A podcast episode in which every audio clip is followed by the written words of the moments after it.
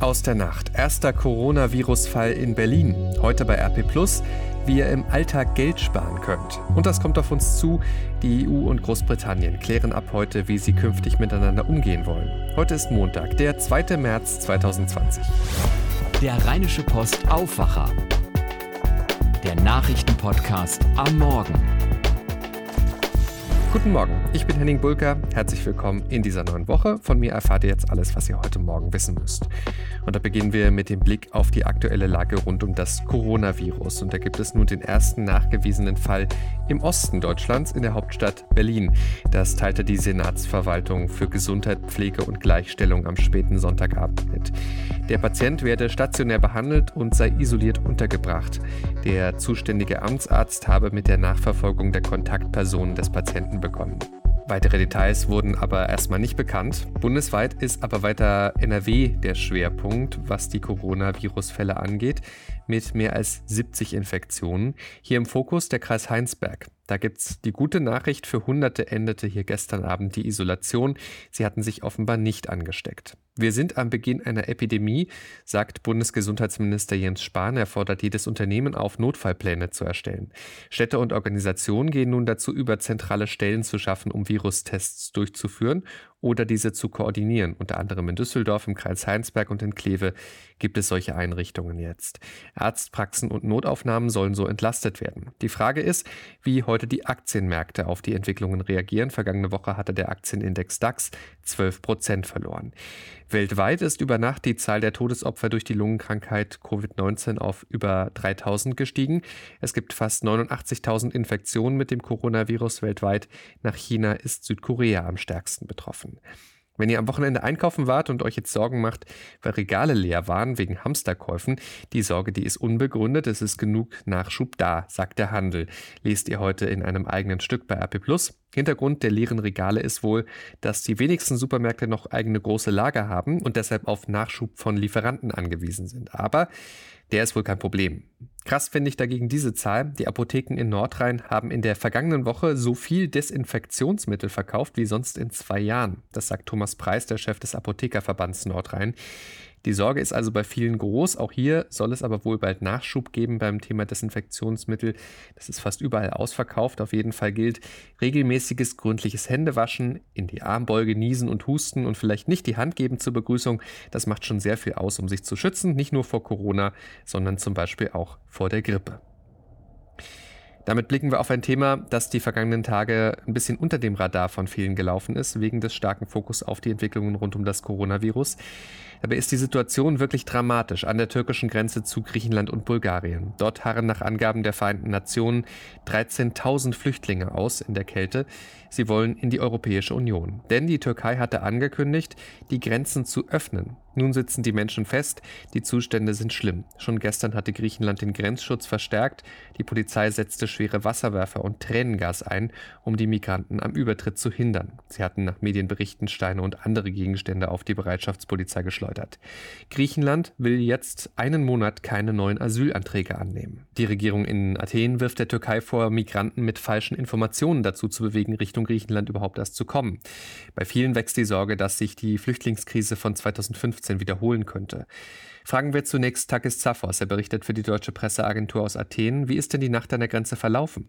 Es gibt immer wieder Versuche von Migranten, in der Dunkelheit rüber nach Griechenland zu kommen. Die griechische Polizei und das Militär sind aber vor allem an den engen Stellen des Grenzflusses Evros präsent und haben die meisten dieser Versuche gestoppt. Und die meisten Menschen, denen es gelingt, äh, Griechenland zu erreichen, werden äh, festgenommen. Wie soll es denn jetzt weitergehen? Also Griechenland hat seine Streitkräfte und die Polizei in höchste Alarmbereitschaft versetzt. Ein Regierungssprecher warf der türkischen Regierung unter Präsident Erdogan vor, wie ein Schleuser zu agieren, indem er den Migranten in der Türkei eine leichte Ausreise nach Griechenland vortäuschte. Athen hat bereits die Hilfe der europäischen Grenzschutzagentur Frontex beantragt und wartet ab, wie die anderen EU-Staaten auf diesen neuen Migrantenzustrom äh, reagieren werden. Danke, Takis Zaphos in Athen. Hintergrund des ganzen Dilemma ist ja, dass Erdogan angekündigt hatte, die Grenze zu öffnen. Damit stellt sich für die EU und Deutschland die Frage, wie mit all dem umgehen. Die Grünen-Chefin Annalena Baerbock hat bereits gestern Abend gesagt, Griechenland darf hier nicht alleine stehen. Die anderen EU-Staaten müssen auch bereit sein, Flüchtlinge aufzunehmen. Jan-Henner Reitze berichtet für die DPA aus Berlin. Was sagt denn die Bundesregierung zu der Situation? Die setzt darauf, dass mit dem türkischen Präsidenten wieder etwas ausgehandelt werden kann. Erdogan geht es ja nicht nur um Geld. Durch den EU-Flüchtlingsdeal bekommt die Türkei ja sowieso schon Milliarden, sondern auch um seine Offensive in Syrien, wo die Türkei ja Rebellen in Idlib unterstützt, die von syrischen Regierungstruppen und Russland bekämpft werden.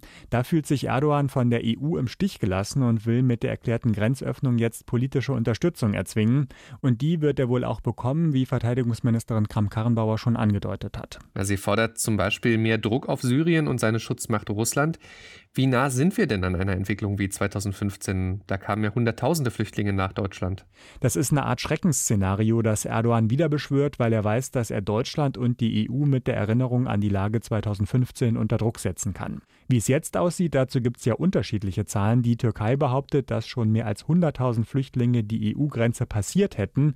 Die wohl realistischere Zahl kommt von der UN. Die sagt, dass sich 13.000 Flüchtlinge auf der türkischen Seite der Grenze aufhalten. Vor allem Griechenland riegelt die Grenze auch mit Gewalt ab und wirft der Türkei vor, das Ganze inszeniert zu haben. Also noch haben wir keine Situation wie 2015. Jan-Henne Reitze, Dankeschön für diese Einschätzung und wir behalten die Lage natürlich im Blick für euch auf RP Online. Pete Buttigieg. Jetzt hatten sich einige von euch vermutlich gerade an diesen etwas komplizierten Namen im US-Präsidentschaftswahlkampf gewöhnt. Mayor Pete, wie er auch genannt wird, der hat sich ja mitbeworben darum, Präsidentschaftskandidat für die US-Demokraten zu werden. Jetzt hat er aber seiner Kampagne überraschend den Stecker gezogen. Ich strebe nicht mehr an, der demokratische Präsidentschaftskandidat 2020 zu sein. Das sagte der 38-jährige Buttigieg am Sonntagabend in South Bend in Indiana.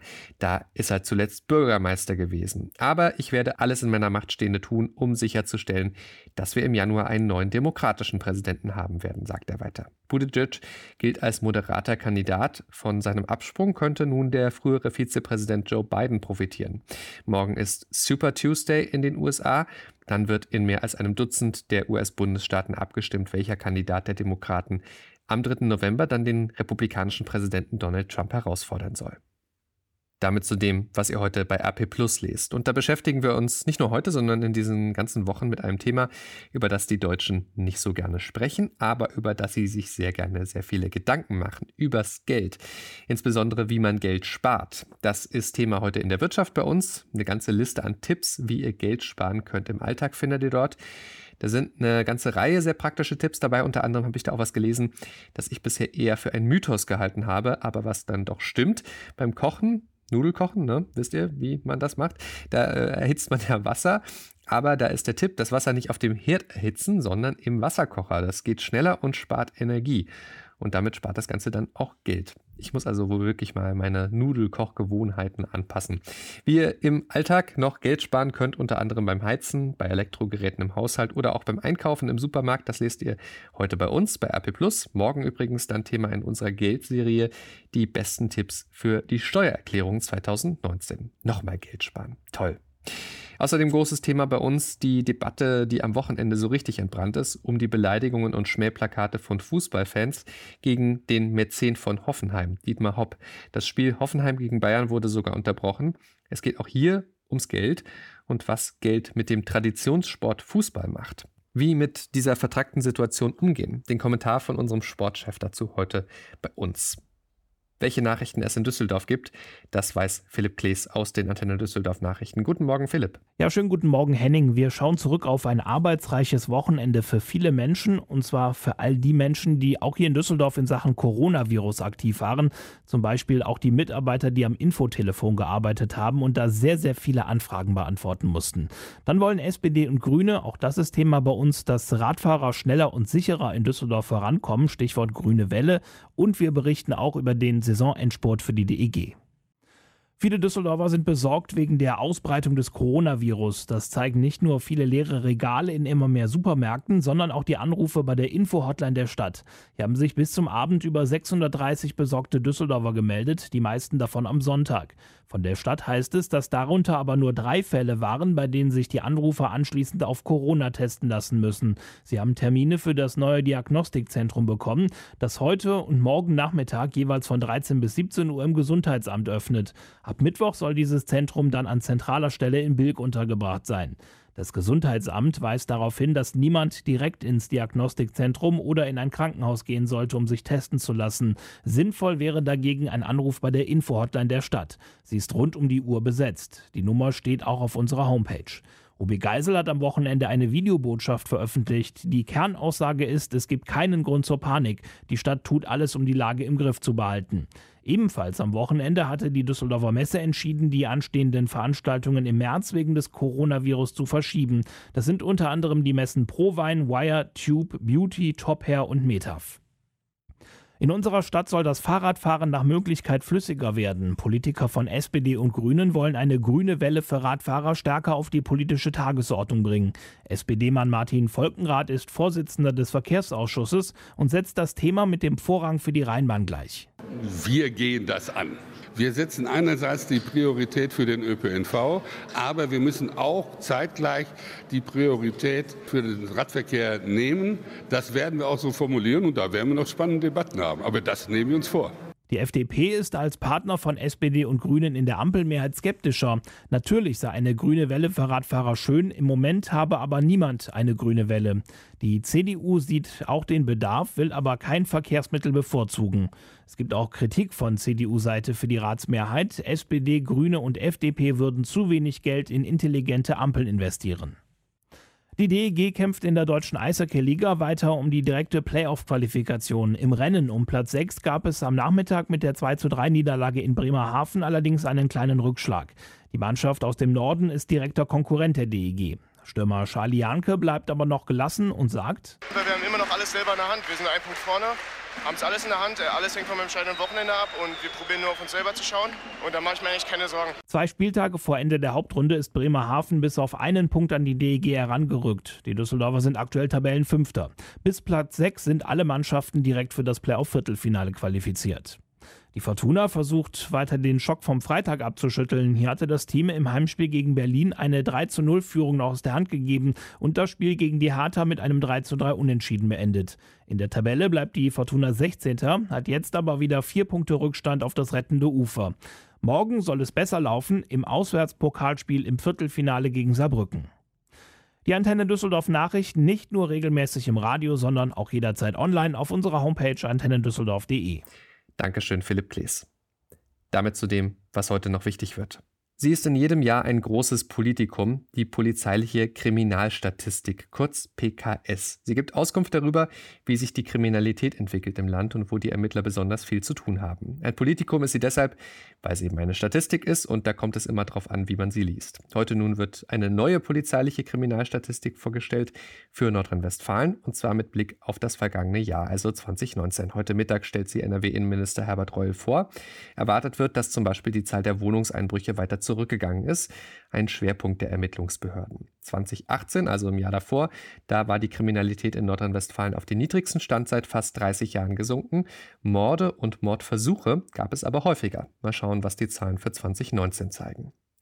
In Brüssel, da beginnen heute die Verhandlungen der EU mit Großbritannien über das künftige Verhältnis nach dem Brexit Ende Januar, also dem Austritt der Briten aus der EU. Da müssen beide Seiten während der Übergangsfrist einen Vertrag aushandeln über die künftigen Beziehungen und diesen Vertrag dann auch noch ratifizieren. Sonst droht zum Jahreswechsel eine ungeordnete Trennung mit weitreichenden Folgen, vor allem für Wirtschaft und Handel.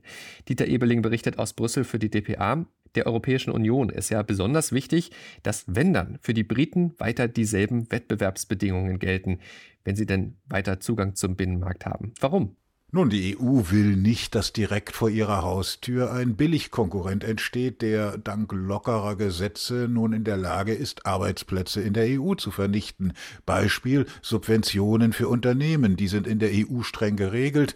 Umweltvorschriften werden auch ganz wichtig, weil sie mit Geld verbunden sind.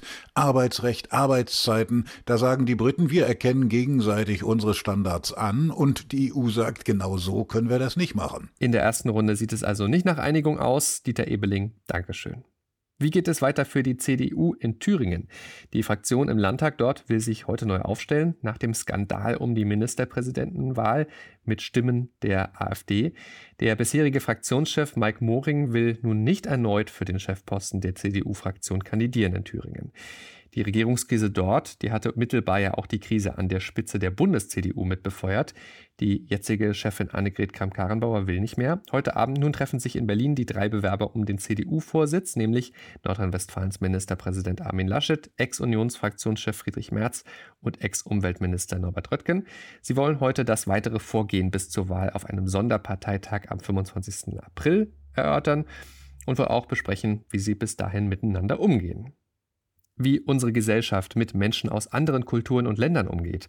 Darum geht es ab Mittag im Kanzleramt. Migrantenverbände und weitere Repräsentanten der Zivilgesellschaft, Kirchenvertreter und Politiker, die treffen sich dort zum mittlerweile elften Integrationsgipfel. Schon vor dem offiziellen Start wollen Kanzlerin Angela Merkel und die Integrationsbeauftragte Annette Wiedmann-Mautz mit rund 60 Vertretern von Migrantenorganisationen ein Gespräch führen zum rassistischen Anschlag von Hanau.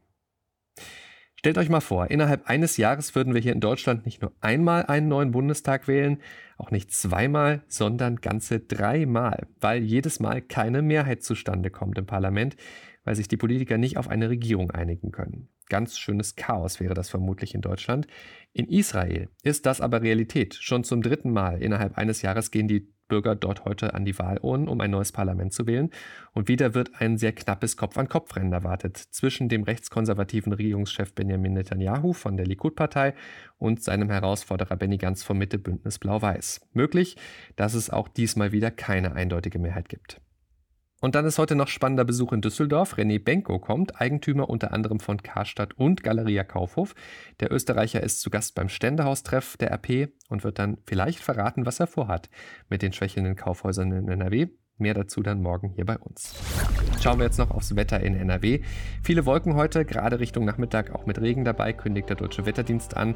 Dazu bekommen wir maximal 10 Grad. Über Nacht kann es dann stellenweise wieder glatt werden. Morgen Wolken und einzelne Schauer, auch einzelne Gewitter sind möglich, bis 9 Grad. Am Mittwoch geht es ähnlich weiter, also ein durchwachsener Wochenstart, was das Wetter angeht. Das war der Rheinische Postaufwacher vom 2. März 2020. Ich bin Henning Bulka. Wenn euch dieser Podcast gefallen hat, dann freut mich das sehr. Da hat sich das frühe Aufstehen ja gelohnt. Der Aufwacher ist für euch kostenlos, aber natürlich kosten Recherche und Produktion trotzdem Geld. Könnt ihr euch denken. Wenn ihr das, was wir hier jeden Morgen machen, für euch unterstützen möchtet, dann geht das ganz einfach. Schließt ein RP Plus Abo ab. Das kostet die ersten drei Monate lang 99 Cent, danach 4,99 Euro im Monat und das ist monatlich kündbar. Ihr bekommt damit vollen Zugriff auf RP Online, auch auf alle Plus-Artikel und ihr unterstützt damit auch den Rheinische Post Aufwacher. Wenn ihr es ausprobieren wollt, sehr gerne, geht ganz einfach auf rp-online.de slash Aufwacher-Angebot. Ich sage es nochmal, rp-online.de slash Aufwacher-Angebot. Bitte an das Minus denken. Danke für eure Unterstützung. Morgen früh hören wir uns dann wieder. Bis dahin. Ciao, ciao. Mehr bei uns im Netz www.rp-online.de